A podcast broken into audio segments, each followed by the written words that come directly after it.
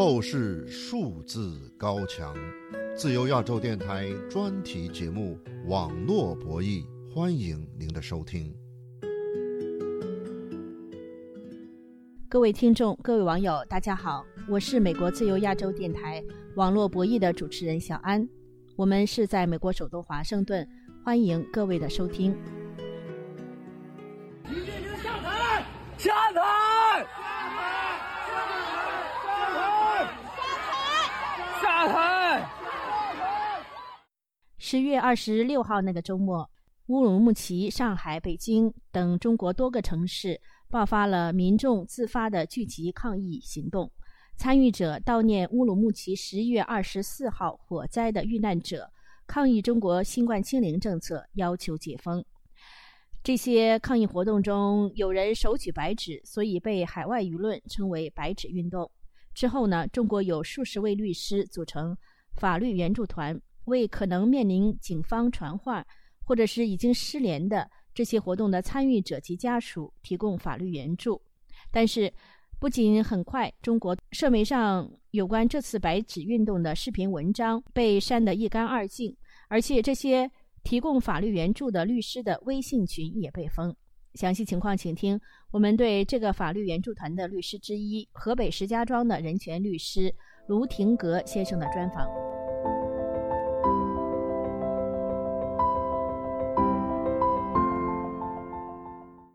呃，卢廷格先生，您好。嗯，你好。您为中国这个反对清零政策上街的这些学生运动其中的参与者提供免费法律咨询服务。呃，您为什么要这样做呢？呃，这个也是有些律师啊，看到悼念乌鲁木齐这大火死亡的人的这个活动，后来就被抓了。而且呢，也有公开的反对疫情风控、严厉风控、封锁封小区的这个，有也被抓了。呃，我们这个有些律师呢，就觉得这些人的话说，可能没有及时的找律师，呃，也许他的这个自己的权利啊，可能得不到维护。我们大家这个商量着，哎，可以公开的站出来为他们提供义务的法律咨询，让他们呢不至于都是说自己的权利啊无法得到维护。我们看到愿意提供法律咨询的另外一位律师叫。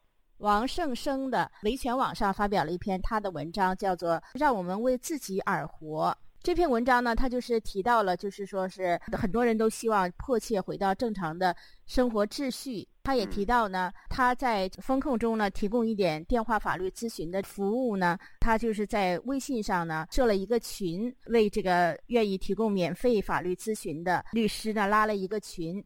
结果他的这个微信账号就被限制了功能。这个微信小群呢，第二天呢很快就被冻结了。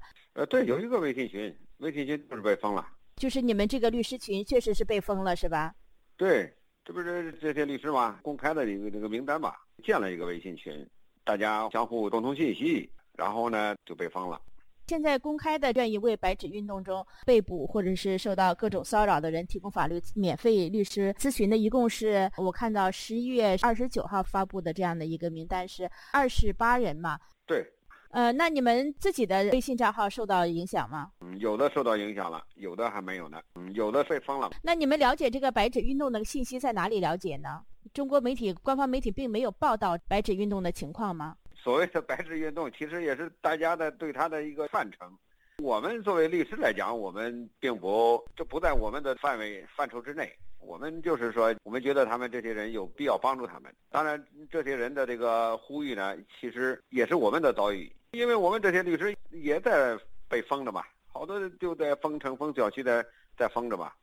在封的过程当中呢，也有可能出现乌鲁木齐大火这种伤亡的这个事故的话，每个人都可能面临这种危险。所以说呢，我们也仅仅是说同情这些人，感觉到他们做的没有什么违法的地方，那么我们就站出来为他们进行法律咨询嘛。白纸运动啊，什么白纸革命啊，这些我们倒是不太了解这个啊，具体不太了解这个，这谁给命名的，我不太清楚了都。那您刚才就是提到了，就是中国这些为失联、最近要求解封、反对清零政策被带走或者失联，或者是可能遭受传唤的这些公共诉求的表达者，提供法律服务的这些律师的微信群，这个群就没有了吗？就不能用了是吧？对。那您这是第一次您所在的群被封吗？哎，封的多了。就是说，针对这种任性霸道的封号这种行为，其实我们好多人不，包括律师也没有办法。我们之前被封号是尝试过起诉这个微信，但是呢，法院这一关都过不去，他就不给你立案。据说有一个律师，贵州的一个律师，立了案了，到现在这个案子一直停着没有进展。其他的大量的百分之九十九点九九的你就立不了案。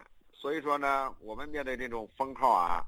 删帖啊，这种现在也没有办法，所以说封就封了。你说我们也维权也没法去维权去，只能揭露他们的这种违法、这种为所欲为、任性霸道，好像是政府一样。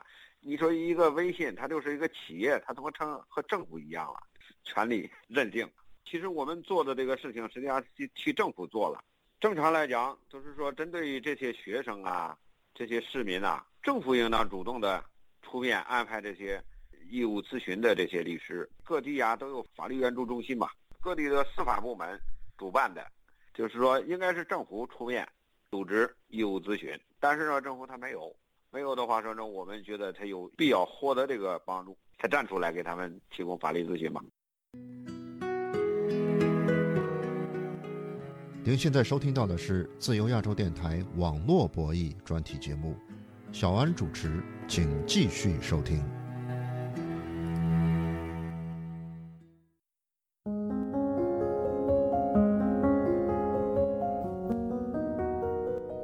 听众朋友，广州的律师王胜生是为十一月下旬中国爆发的抗议活动参与者提供法律援助律师团的发起人。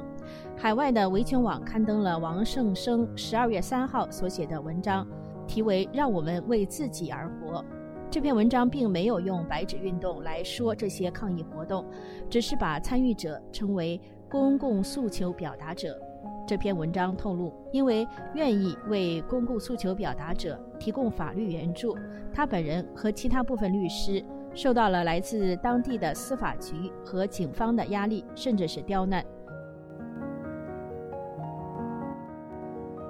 这篇文章还提到，在一个网上在线投票活动中，投票表示不怕奥密克戎、不要核酸的民众超过百分之九十。但是这个在线投票活动持续不到二十四小时就被删帖了。美国监督网络审查情况的中国数字时代网站发现，微信上不断删除跟清零政策有关的文章。我是自由亚洲电台网络博弈节目的主持人小安。网络博弈节目关注中国网络自由，请继续收听我们对河北石家庄的人权律师卢廷格先生的专访。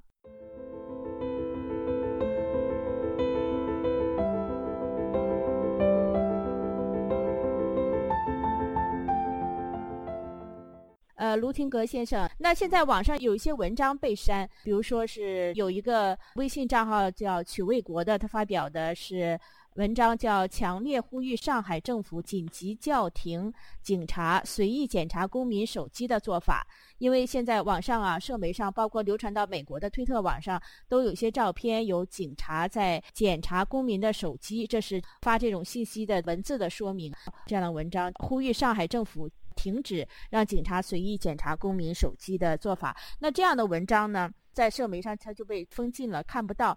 这个您觉得说明什么问题呢？警察啊，在地铁啊，或者是有些公共场所检查个人这个手机，他是没有法律依据的，没有法律依据的这个公权力这个行为，他就是涉嫌违法甚至犯罪。像十月二十三号。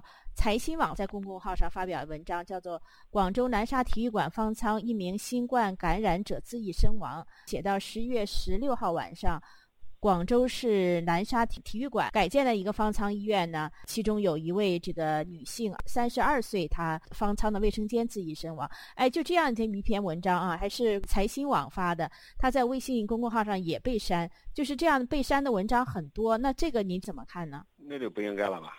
财新网、政府机关的这些报道、国家新闻的这些报道，如果是说你删了他，如果他是真相，你不应该删他；如果他是谣言，那你追究他责任就行了，删他干啥？所以说，他这种删除，这种尤其是删除官媒，很可笑的。还有一篇微信公众号“长安课堂”，他在十月二十二号发表“十问国家卫健委”这样的文章，他也是问这个卫健委。一些问题，关于新冠统计的数据呀。问卫健委对于奥密克戎的致死率，卫健委公布了吗？对于基层防疫的层层加码，卫健委处理了几个人？对于新疆、西藏等地连续数个月的封控，卫健委认为合适吗？说绝大多数民众都打了三剂以上的新冠疫苗，为什么还是照样不断感染新冠？到底疫苗有没有用啊？针对新冠病毒，我们解除管控的标准是什么？呃，如果没有客观科学的标准，难道要一直管控下去吗？呃，但是这样的文章呢，在微信公众号上也被删除了。正常来讲，不管是十问还是一百问，卫健委。作为卫健委，就应当正确的面对，正确的对待。比方说，认为这种问题啊具有普遍性，那么就应该回应；如果不具有普遍性，也可以有针对性的对这个人进行回复。这才是一个合法的、负责任的政府机关所应当做的。但是呢，刚才你讲到，他这个在微信公众号上删掉了，那删掉的这个是谁呢？那就是微信呗。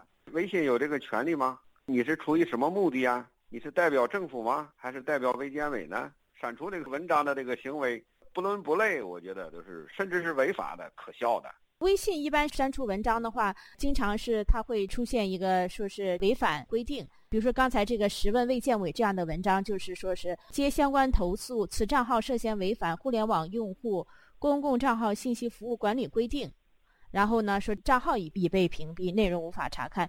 那他应该说明理由，而不是泛泛的违法了。你像微信这种情况，常常的事情啊，依据什么这个微信什么什么规则，就完事儿了。像这种啊，就是很霸道的。除了微信之外啊，他没有别的这个竞争者。然后呢，他都为所欲为。那您觉得中国这个对于网上的和社媒上的言论的这个控制啊，是不是应该放松呢？到底是怎么样才能够对社会稳定更好呢？不是放松，而是压根儿都不应该有这个言论的这种限制，因为你这是宪法的权利啊。宪法规定的权利，你在限制这个权利的时候，一定要制定法律才能限制这个权利。但是各种政策啊，或者是说连个政策也没有，就是说这些公职人员或者是司法机关任意的限制这些人言论自由，包括这些企业，它实际上都是违法的，而不是说放松管制，它本来就不应该管。就是应该有这个言论自由和网络自由，是吧？对，落实宪法的规定就行了吧？一切都回到这个法律的轨道上来，不存在这些问题了。比如说上海吧，二十六、二十七号爆发的这个民众上街举白纸要求解封啊、政治口号这样的运动，有的网友就是说呢，呃，在贴吧上呢写“上海白纸”这样几个字，帖子就没了，就被删了，就是很可笑的一种不自信的表现。他们发出自己的声音，悼念这些死者。能有多大的危害呢？天也塌不下来啊！反过来来讲，作为政府来讲，倾听一下他们的呼声，你这不更有利于执政吗？更有利于依法治国吗？如果是堵，总有堵不住的那一天。他们这种限制言论的这种做法，这都是很可笑的。